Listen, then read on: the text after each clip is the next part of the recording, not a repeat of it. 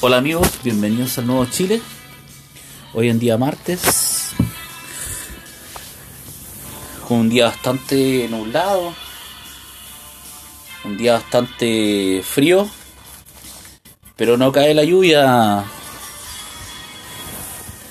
No cae la lluvia. Tenemos un invierno cada vez menos lluvioso, cada vez menos más frío, pero bueno, es parte de lo, de lo que se dice que es el cambio climático. Yo la verdad, para serles sincero, no soy experto en ese tema. Eh, pero suelo especular sobre todo lo que informa la prensa. No así lo que lo que los científicos no informan sobre este tema. Pero bueno, yo no les voy a hablar del cambio climático porque no es un tema que yo maneje soy súper sincero. Aquí el podcast no es un podcast de investigación ni un podcast de, de sobre datos, etcétera. Este es un podcast de opinión eh, político eh, sobre cosas que pasan en Chile y, alrededor del mundo, pero eh, con una mirada de tercera posición, una mirada nacionalista. No una mirada chauvinista ni una mirada patriotera, sino con una posición nacionalista doctrinal, que es totalmente diferente a muchos programas y, otros, a lo mejor podcast, programas que hay en YouTube, que son más bien eh, eh, patriotas, pero no son nacionalistas doctrinales en lo que es la tercera posición. Bueno amigos, eh, les voy a comentar bueno algo que ya hace varias semanas que se está está estoy viendo en los medios de prensa, estoy viendo en, los programas de radio, televisión, etcétera, sobre el caso de, del cura Poblete y los abusos sexuales, su abuso de poder y y su posición eh, privilegiada para cometer eh, abusos sobre fieles eh, en la Iglesia Católica. Yo más allá de comentar sobre una persona que ya falleció y que jurídicamente o, que no, se puede hacer nada, no se puede condenar al, al, cura, que está, está, está muerto ya. El problema es que lo, lo que más me llama la atención es que los jesuitas, cuando se, se fueron eh, sabiendo otros casos de abuso eh, sexuales, abusos de poder y ocultamiento de información, los jesuitas fueron los que más apuntaron con el dedo a su a la otra orden o, la, la otra órdenes religiosas. Y me llama la atención el, también eh, la supuesta diferencia en la forma de actuar, eh, haciéndose parte de, una investigación interna em, y apareciendo como condenando estos esto hechos. Lo más poco creíble para mí en el aspecto político o viéndolo como algo político o analizándolo con, en mi posición política es que es bien fácil pararse con una superioridad o condenar algo cuando soy parte eh, del, del mismo aspecto. O sea, soy parte de la misma corporación que cometió esos delitos. Aquí Aquí los jesuitas quieren mostrar como que condenar el hecho, que se investigue, pero hay una serie de personajes que convivieron, compartieron, fueron parte de la hora del cura Poblete y ahora dicen que algunos que no sabían nada Y otros como Benito Aranda dicen que lo habían encarado. El tema es que no se encara la gente cuando se comete delito Benito Aranda. Se va a la justicia. Aquí no existe ninguna ley eclesiástica o, o aquí existen la ley, las leyes las leyes eh, judiciales son las que valen. Aquí todo personaje que quiera eh, quiera presentarse como que ellos sí, sí, yo hice mi parte, pero no fui escuchado, etcétera, es un cómplice. Aquí hay que decir las cosas tal cual son, no tratar de transformarlas en un buenismo. El buenismo es lo peor que le puede pasar a una sociedad. El buenismo es el que nos tiene lleno de inmigrantes eh, que han entrado ilegales y este gobierno por ser buenista ha regularizado a gente que no mereció estar legal en Chile porque eh, mintieron al ingresar. Mintieron al ingresar y aparte hay muchas personas que se regularizaron y y no tienen las condiciones para mantenerse próspero en, en, en, este país. Esa es una parte del, buenismo.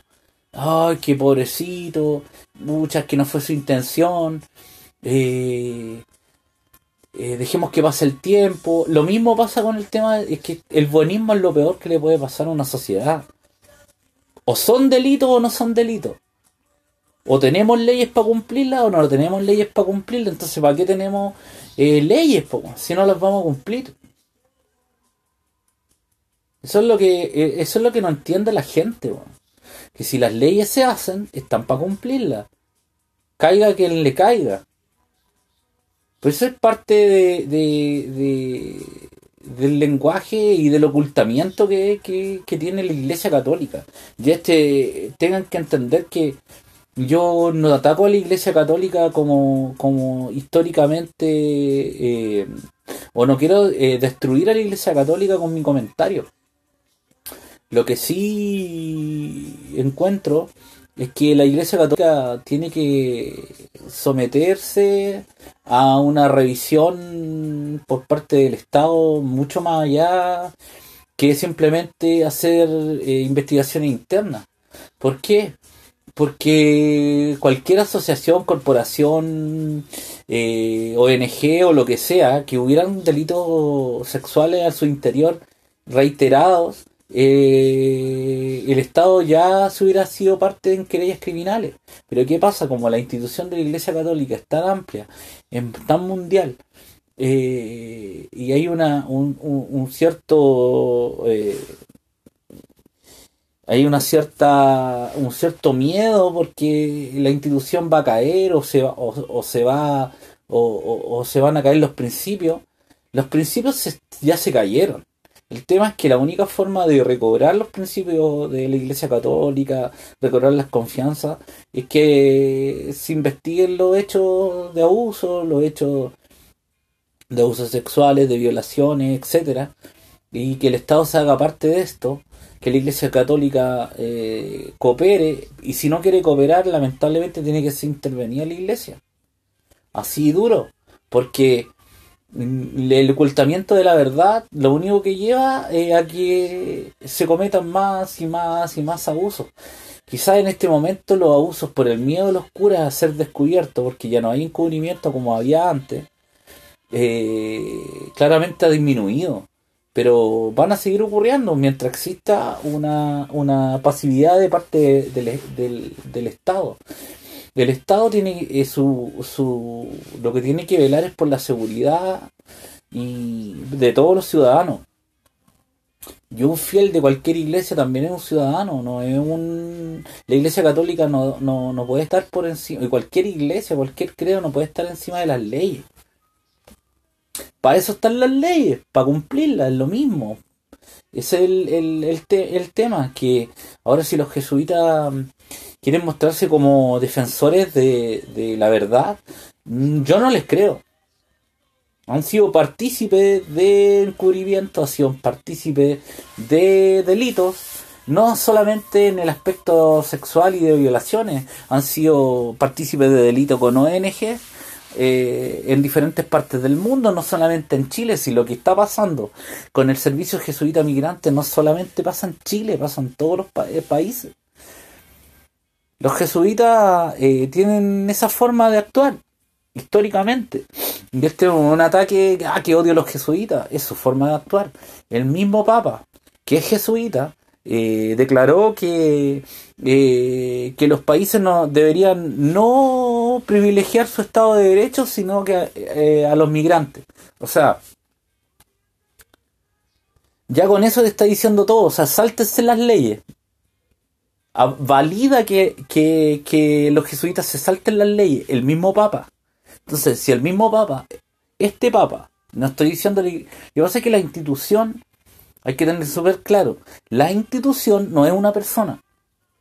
La institución de la Iglesia Católica, como tal, no responde a la cabeza, o sea, no es igual a la cabeza, porque es una institución de años, de siglos, ya dos mil años, o mil setecientos años como institución, ya establecida. Pero este Papa no puede declarar eso. Entonces, si el Papa te está mostrando que o está alentando a que los jesuitas o en parte las misiones que ayuden a los migrantes se salten las leyes, ¿de qué queda? ¿Qué queda? Queda solamente los estados tienen que hacer respetar las leyes. ¿Cómo? En este caso, yo siempre he sido un partícipe de que cuando hay delitos da lo mismo el credo. Aquí hay que intervenir la Iglesia Católica. El Estado se tiene que hacer partícipe de eso. tiene que intervenir la Iglesia Católica, investigar, eh, eh, investigar a fondo, darle facultad, eh, declarar o, mandar un, fiscal especial para estos delitos a nivel nacional. La Iglesia Católica va a salir más enriquecida de esto se va a saber la verdad, va a haber un encuentro, un encuentro con, con, la nación, va a haber un encuentro con el feligrés, el feligrés va a saber de que el Estado intervino, eh, que se van a sacar los, los, pedófilos, violadores, abusadores de la iglesia. Y la iglesia va a ser, tiene que hacer un mea culpa y va a salir más enriquecido, pero con este, con esta forma de ocultar, del buenismo, eh, y de que aparezcan personajes como, como Baranda y como, como, se me olvida el nombre del otro que salió hablando, eh, pero tratan de mostrar una imagen como que yo no supe nada y el que sabía algo, yo lo enfrenté, pero lo enfrentaron, los delitos se combaten. Y se, o sea, no se combaten personalmente, se denuncian a la justicia. Esas son las leyes. Para eso están las leyes. Entonces, si personajes eh, que, se, que, son presentados como, como, eh, como eh, entregadores de fe, como personas que guían al bien, y como, como, como son los, los sacerdotes, no siguen la ley, no les enseñan o no comprenden que la ley es la, la, la que importa en un país yo me estoy refiriendo al tema de los delitos, está súper malo el mensaje. Si el, el, cura Baranda, o no sé si es cura, no tengo idea, o, teólogo, eh, no denunció y si estaba, si vio o presenció un abuso, un abuso de parte del cura Poblete, lo que hizo fue simplemente tapar un delito, tapar un abuso. Eso es lo que hizo. Que no lo vengan a arreglar ahora con, el buenismo, porque yo, yo no les creo. Bueno, me voy a permitir. Voy a tomar un poco de mate. Ahora, pasando a otro tema. Estaba buscando. O sea, estaba revisando el timeline de Twitter.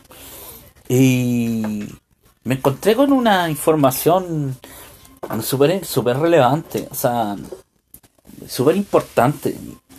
Yo sé que CNN no va a cubrirse a sí mismo sobre esta noticia, pero estaba viendo el timeline de Twitter y llegué a la información buscando, buscando, buscando, buscando.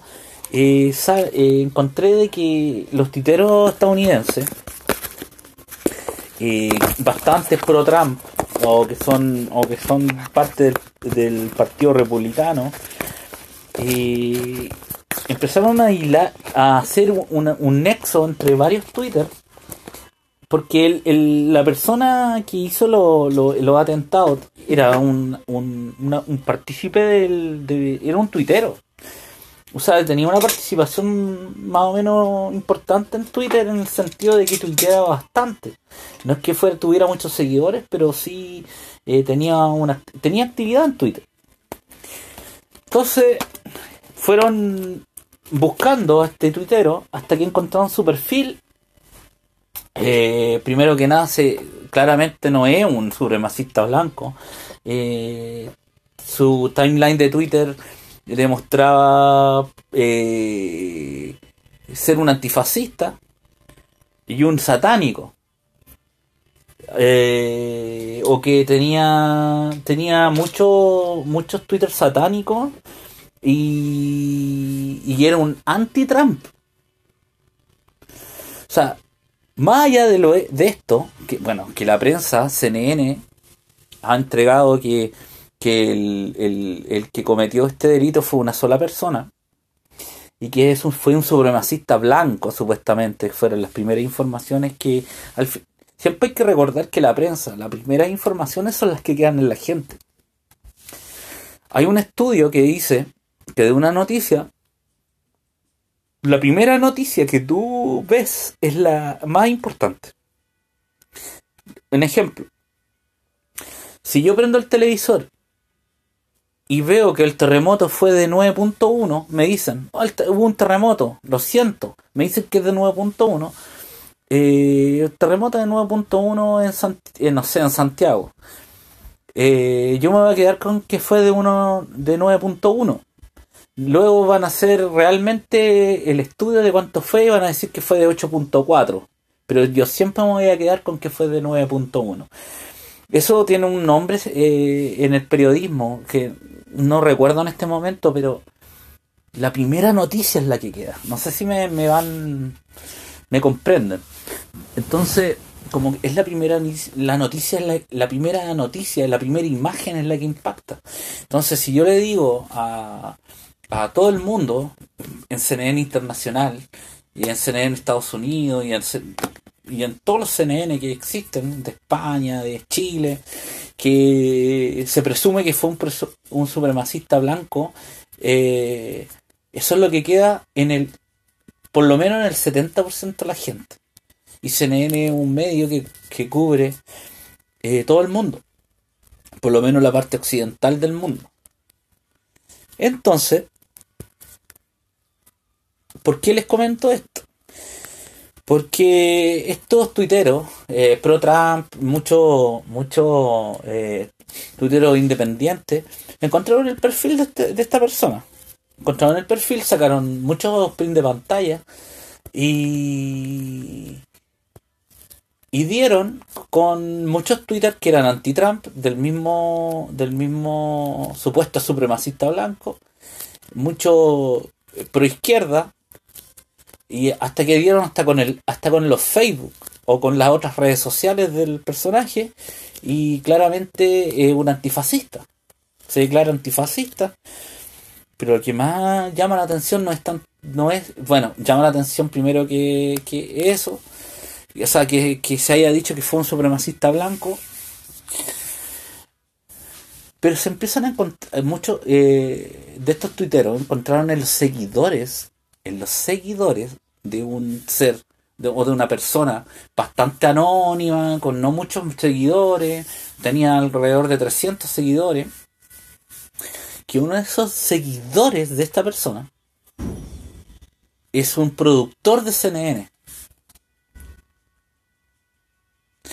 Y, y, el, y, el, y, el, y el personaje que, que hace los atentados sigue a este, a este productor de CNN. Me dirán, puede ser una coincidencia, sí, pero ya ese es el primer, el, primer, lo, lo primero que es raro. El que tuvo la primicia, el primero que informó, sobre este atentado fue ese periodista, ese productor.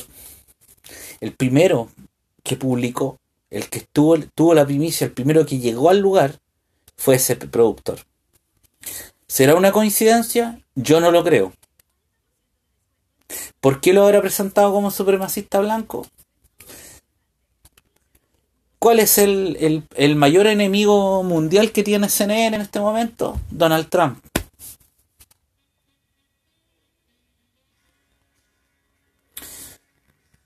Este, este joven que cometió estos actos reprochables eh, lo había anunciado en parte o lo había insinuado en parte en sus otras redes sociales. Entonces, ¿dónde está la trampa? La trampa es que hay personajes tan siniestros que buscan mente enferma, como la de este chico, que buscan hacer eh, una propaganda anti-Trump.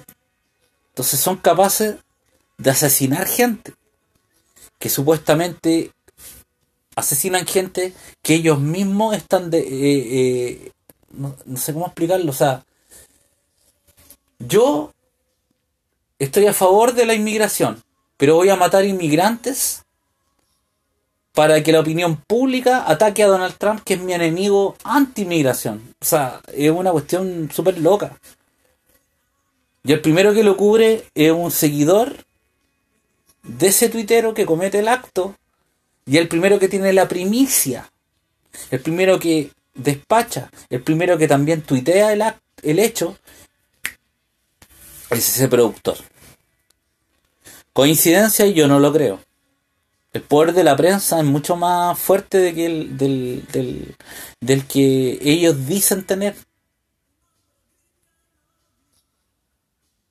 ¿Qué he hecho?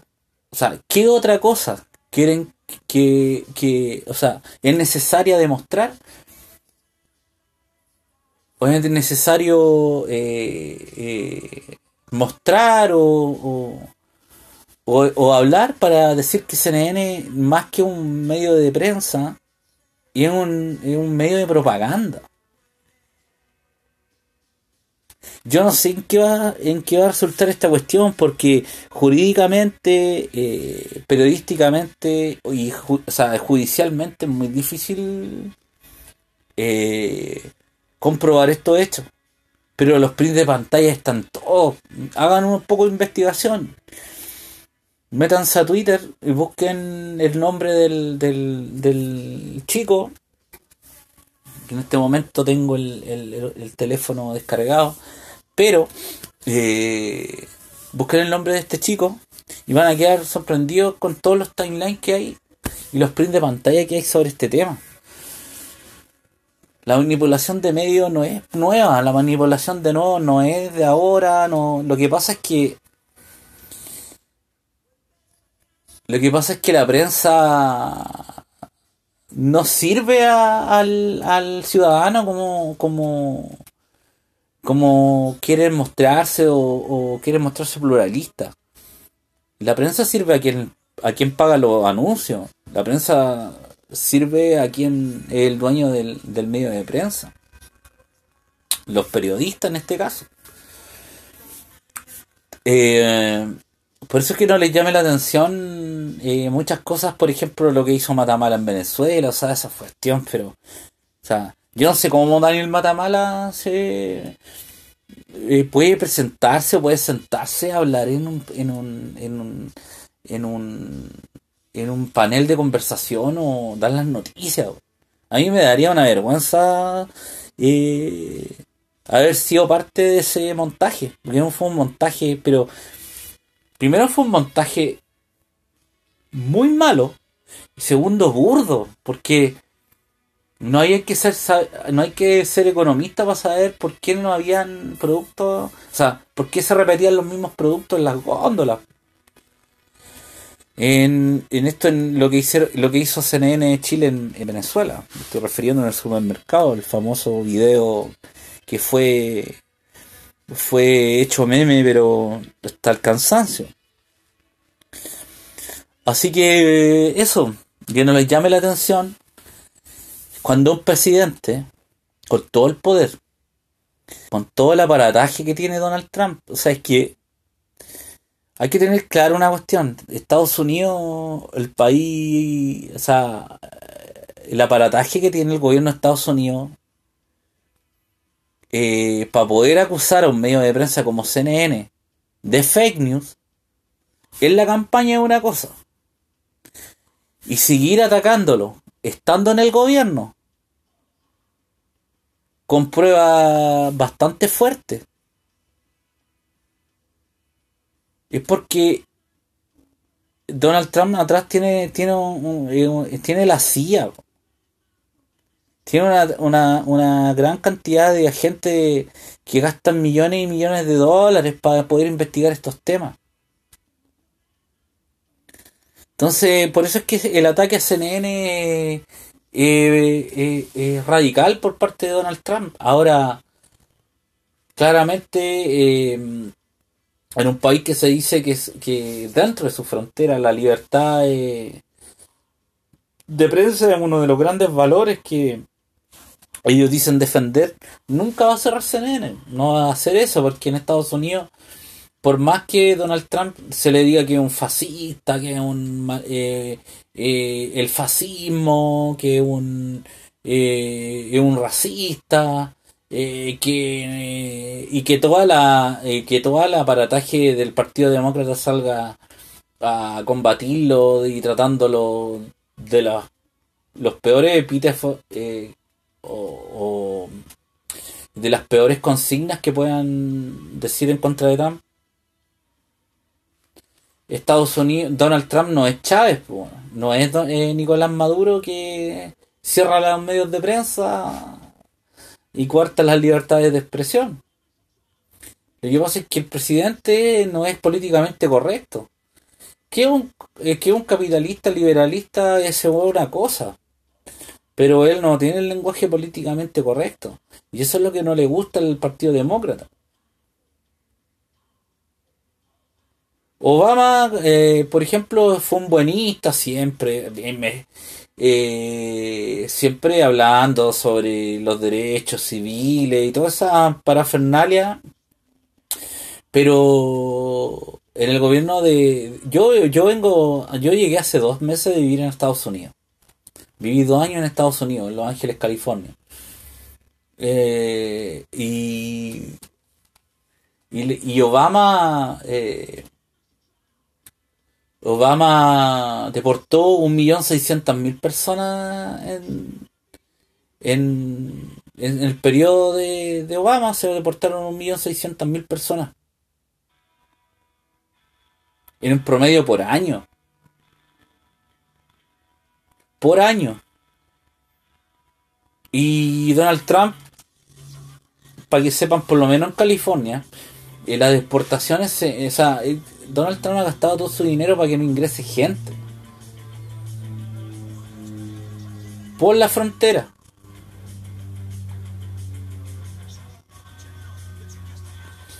Lo que se llama la inmigración ilegal, pero si tú, tú llegas en un avión no hay ningún problema, no, no, no, no hay mayor dificultad. Tú este es un aparataje de la prensa para decir que poco más eh, no se puede entrar a Estados Unidos y este, en Estados Unidos uno ve, ve raíces los Instagram de la gente. Fotos en Disney, en, Florida, en, en, en, los mismos Los Ángeles, en Nueva York. A Estados Unidos puede entrar cualquiera. Lo que pasa es que las personas que no pueden entrar, que no tienen, las personas que no, no tienen visa son las que no pueden entrar como en cualquier lado, si es el tema. Yo sé que en Estados Unidos está demasiada gente ilegal. Demasiada gente entraba eh, eh, por el desierto. Yo una cuestión que, que entre los latinos se habla, se habla porque yo yo mismo conocí una gran cantidad de, y trabajé con gente que no, no, está, no tenía los pasaron por, las, por los desiertos y todo el tema. Y Y hasta esa gente que lleva 15, 20 años me decían que ya no daba más, no puede seguir esto. Que incluso esa gente que hace 20 años ingresó de esa forma, está de acuerdo con que, este, muchos están de acuerdo con Donald Trump. No en todo, a lo mejor no en su lenguaje, pero sí en lo que, en lo que, en lo que está haciendo. De que se separe el, la inmigración ilegal. De hecho, por eso hay una cuestión súper, súper, súper relevante. Donald, y ese es el, bloqueo mediático que tiene en la prensa.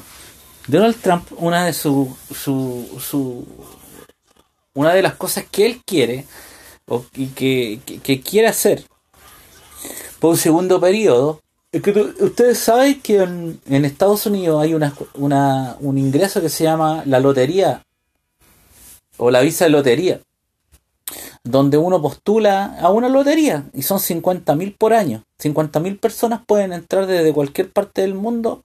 Eh, lleva una lotería eh, mundial donde 50 mil cupos al año pueden entrar a Estados Unidos. Porque es cierto, Estados Unidos necesita, siempre va, a ir necesitando, esa es la cantidad aproximada eh, de migración que necesita Chile, eh, Estados Unidos. Creo que los cálculos son alrededor de 100.000, 150.000, 200.000 personas por año son las que necesita Estados Unidos. Creo que son 200.000 personas por año que necesita.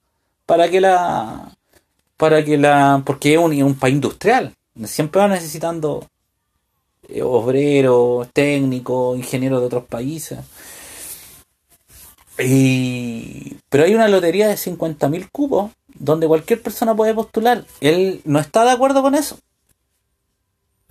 Dice que saquemos la lotería y, desemos, y, y esas 50.000 cupos se lo, se, lo, se lo quiere dar a la gente que entró a Estados Unidos en un programa que para regularizar los papeles esos 50.000 cupos sea por puntaje. Ya usted hace, entró hace 15 años pero tiene familia acá. Mire, va a, va a hacer una, eh, no sé, va a estar un año a prueba. Veamos su comportamiento y esa persona después pasa a tener los papeles y listo. En vez de estar regalando el, el la visa de una forma de lotería a cualquier persona. Eso es lo que dice él. Pero eso no ha descubierto. Nadie lo cubre. Ese, ese, es el problema. no solamente eh, los poderosos son bloqueados. En Estados Unidos, en Estados Unidos es diferente. Porque sí hay prensa que cubre lo que hace, por ejemplo, Trump. Sí hay una prensa. Eh, sí hay una prensa objetiva. Que, que cubre todo lo que pasa. Lo que pasa es que fuera de Estados Unidos, donde está el, ataque anti-Trump, porque CNN tiene todo el, aparataje. Eso hay que entenderlo. El que no ha vivido en Estados Unidos durante la época de Trump, yo viví, yo viví en Estados Unidos eh, con Trump gobernando. Y la verdad que el país hay mucho trabajo. Yo me vine, me volví a Chile porque yo soy, yo, ah, yo amo mi patria y la verdad que, que ya la extrañaba mucho y la verdad que a mí no me mueve el dinero, no, no, no soy una persona materialista, si no, no sería nacionalista. Y, extrañaba también mi familia y para mí no tiene nada que ver el... Eh, vivir bien no significa acumular riqueza, pero sí fue una buena experiencia quería aprender y quería eh, saber lo que era vivir en Estados Unidos, en una ciudad muy capitalista como Los Ángeles. Yo vivía en, eh, yo vivía en, North Hollywood y quería tener la experiencia de qué es lo que vivir en el país supuestamente más capitalista del mundo y la verdad que eh, tienen cosas muy positivas en los Estados Unidos, muy positivas. Son, son un país muy admirable. Tienen cosas que yo no comparto, obviamente pero eh, muchas de las cosas que se le critica a Estados Unidos, eh, eh, Estados Unidos en, como sociedad interna tiene muchas cosas rescatables. O sea, el respeto a la autoridad es una cuestión que cualquier país quisiera. Cualquier país quisiera ese respeto a la autoridad que tienen allá. El policía es respetado, realmente uno respeta a la policía. Y, y, son, y la policía es muy amable, todos, todo, el, todo el mundo es amable, ¿sabes? Y las cosas que se ven eh, en la televisión claramente eh, eh, hay cosas malas, pero pero es porque un país, ¿cuánto? 300 millones de habitantes. 300 millones de habitantes, obviamente que va a haber, van a haber delitos. Pero por algo en la casa o el barrio que yo vivía no había rejas. A eso yo, yo no, y yo yo no, no vivía en un barrio eh, yo no vivía en un barrio rico pero lo que pasa es que tienen otra forma de, de, construcción eh, tienen otra forma de ver las ciudades todas las calles son anchas tienen normas de construcción eh, para tener barrios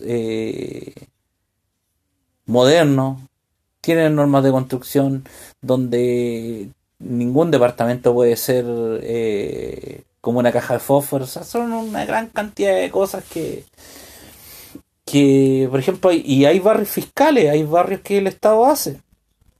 Sáquense eso de que, que, que Estados Unidos no, no hay no hay hay un, hay un capitalismo brutal en algunas cosas, pero en otras sí hay apoyo del Estado.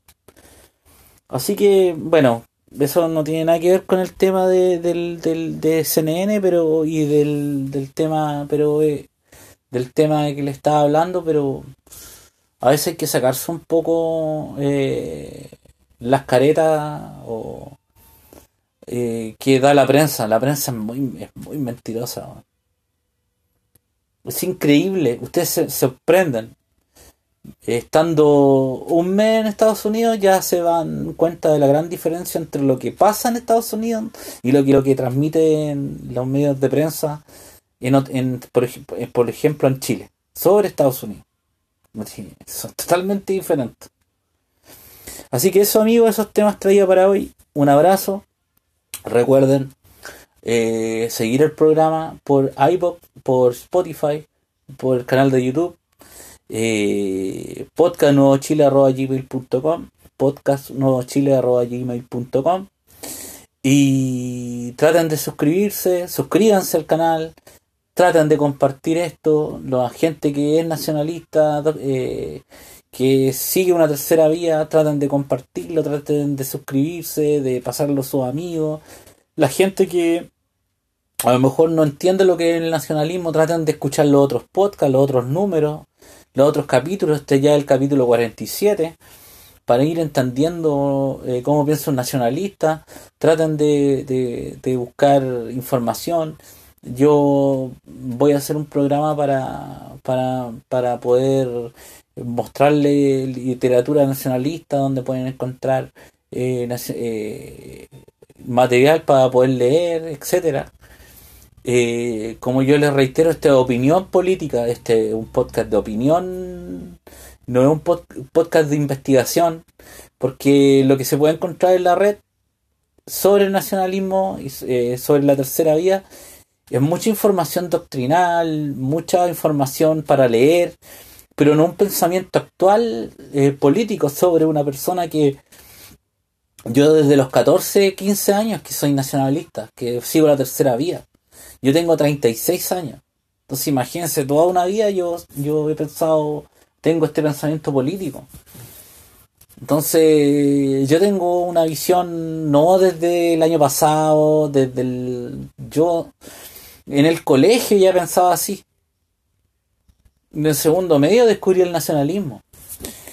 Obviamente empecé a leer los primeros, los primeros nacionalistas europeos, eh, me formé en el nacionalismo español, sobre todo en el nacionalismo español, Eh, no, el nacionalismo español no tiene nada que ver con Franco. Franco es una persona que ocupó las banderas, pero no, no hizo lo que, lo que eh, los nacionalistas españoles hasta el año, hasta antes de la guerra que terminara la guerra civil querían.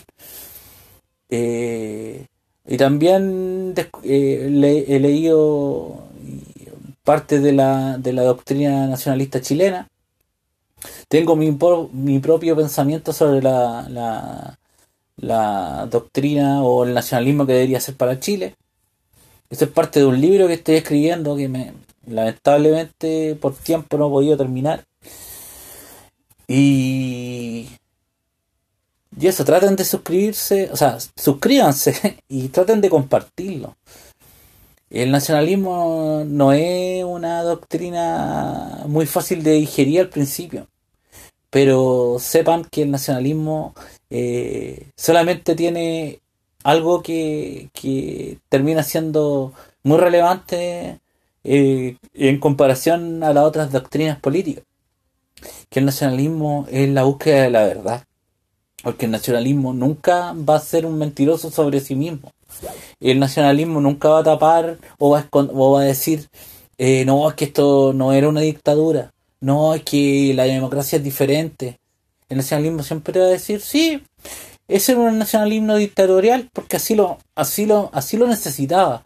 O este era un nacionalismo más democrático, sí, porque estaban las condiciones, etcétera. Nosotros, el nacionalismo no, no cree la democracia como un dogma. Creo en la democracia como una realidad. Y en este país llamado Chile, que nosotros amamos, respetamos, eh, no hay una democracia. Hay una oligarquía eh, política que se ha apoderado del, de la democracia. Y eso es lo que hay que romper. Hay que quebrar y, es lento. La revolución eh, nacionalista no va a ser por las vías de las armas, como el marxismo.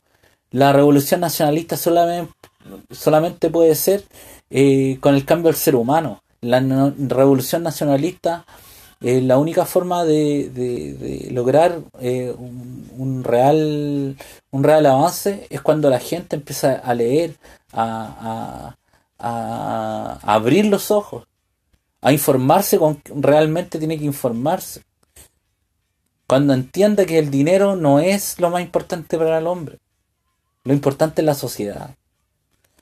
Así que eso amigos, compartan el podcast, un abrazo, y nos estamos escuchando.